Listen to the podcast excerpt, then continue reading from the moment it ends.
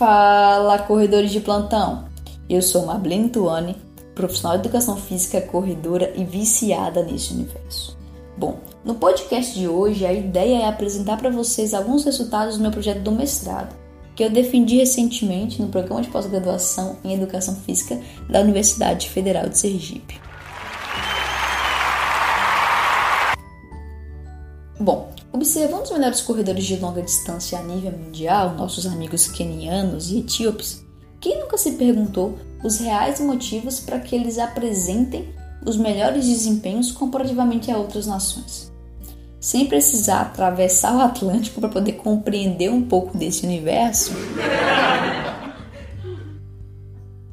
nós decidimos olhar um pouquinho para os corredores amadores brasileiros e tentar responder a questão o que, que determina diferenças ou o que, que determina a performance dos corredores amadores a nível nacional? Então, a partir de um questionário online que nós desenvolvemos e validamos para essa finalidade, nós conseguimos uma amostra de aproximadamente 1.200 corredores de todos os estados do Brasil. E a partir dessas informações, nós chegamos a algumas conclusões e muitas indagações. Bom, no que diz respeito à idade dos participantes, é, essa idade ela variou entre 18 e 72, 72 anos, ou seja, é um intervalo muito grande que nós consideramos no, no estudo. Então, nós tivemos ali uma média de mais ou menos 37 anos. Se nós pensarmos nas regiões do país, a região centro-oeste obteve os maiores valores médios para a idade, com 39 anos. E os corredores mais novos, em termos médios, foi observado na região norte. Mas por que é importante entender esse papel da idade? Se nós pensarmos em termos de desempenho, o que nós verificamos é um declínio de desempenho à medida que nós aumentamos a idade. Isso pode ser explicado porque, à medida que nós envelhecemos, existe ali um processo natural de redução, por exemplo, do VO2 máximo, que é um componente essencial quando nós pensamos nos desempenhos de endurance ou mesmo da força muscular. E esse declínio ele vai levar a alterações biomecânicas, como por exemplo a diminuição da cadência, diminuição da amplitude, que leva também a uma diminuição da velocidade. Além disso, hábitos comportamentais, como por exemplo alterações ah, nos hábitos alimentares, que podem levar a um aumento ali da composição de gordura do corpo, ou mesmo uma diminuição do envolvimento no treinamento, podem acentuar ainda mais essas perdas e levar ali a um maior declínio desse desempenho. No geral, em todas as regiões do país, os homens apresentaram melhor desempenho comparativamente às mulheres. Claro que existem algumas exceções, mas é interessante verificar que em termos ali de diferenças de desempenho, nós temos uma menor diferença, ou seja, uma menor discrepância desse desempenho nos corredores da região sul e uma maior diferença na região centro-oeste. Com base nos resultados do estudo, essas diferenças de rendimento elas podem representar aproximadamente ali 40 minutos em uma maratona, o que de fato é um tempo muito grande se nós pensarmos né, nesse tempo de conclusão final.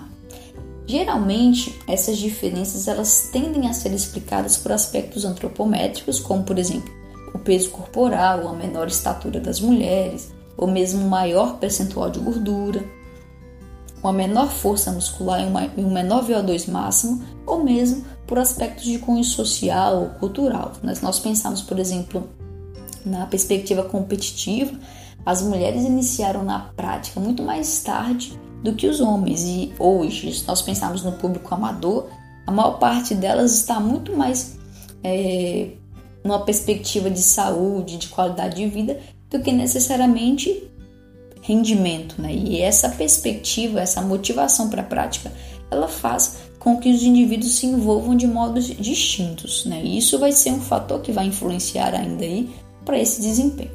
Um outro aspecto interessante é pensar no desempenho, né? Vamos pensar aí o desempenho sendo expresso em termos de ritmo médio. Esse ritmo nos corredores ele variou de 2,55 por quilômetro a 7,50. Ou seja, é uma heterogeneidade muito grande nesse grupo. temos ali um valor médio de 5 minutos e 24.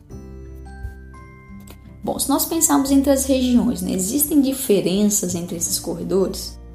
Existem, né? Mas eu não vou contar agora aonde esses melhores corredores se encontram, porque eu prefiro apresentar um outro podcast com informações mais aprofundadas sobre essas diferenças. Mas o que é interessante? Em um estudo prévio, um, um outro estudo que não faz parte da minha dissertação, mas que nós também fizemos, nós verificamos que, dentre os atletas de alto rendimento do Brasil, os melhores corredores se encontram na região Sudeste e na região Sul. E além disso, nós verificamos uma relação entre a concentração de atletas no ranking e fatores como, por exemplo, o tamanho da população, ou fatores econômicos dessas regiões. Nós tínhamos a perspectiva de replicar né, esse estudo no nosso trabalho do mestrado, porém, é, nós não evidenciamos um cenário semelhante ao que eu apresentei anteriormente. Embora uma parte dessas diferenças de rendimento entre os corredores brasileiros se dê também por aspectos culturais e também por características do ambiente em que eles se inserem. Se nós pensarmos nesses resultados em termos práticos, né, de certo modo isso pode ser interessante, porque isso vai dizer que a maior parte das diferenças de desempenho ou a maior parte desse rendimento, ela se dá por, por características do sujeito. Isso indica que, uma parte das vezes, só depende de você, ou seja, esse envolvimento no treinamento, em termos de volume, em termos de frequência, ou um menor IMC, um menor percentual de gordura, uma maior aptidão física, que são componentes que eu vou apresentar futuramente em outros podcasts, depende simplesmente né, do próprio corredor. Então, essa é mais ou menos o, o resumo geral né, do trabalho que eu quis apresentar para vocês hoje. Fique ligado então nos nossos próximos podcasts e também acesse o nosso, acesse o nosso site Aprendendo Atletismo. Bons treinos e até a próxima!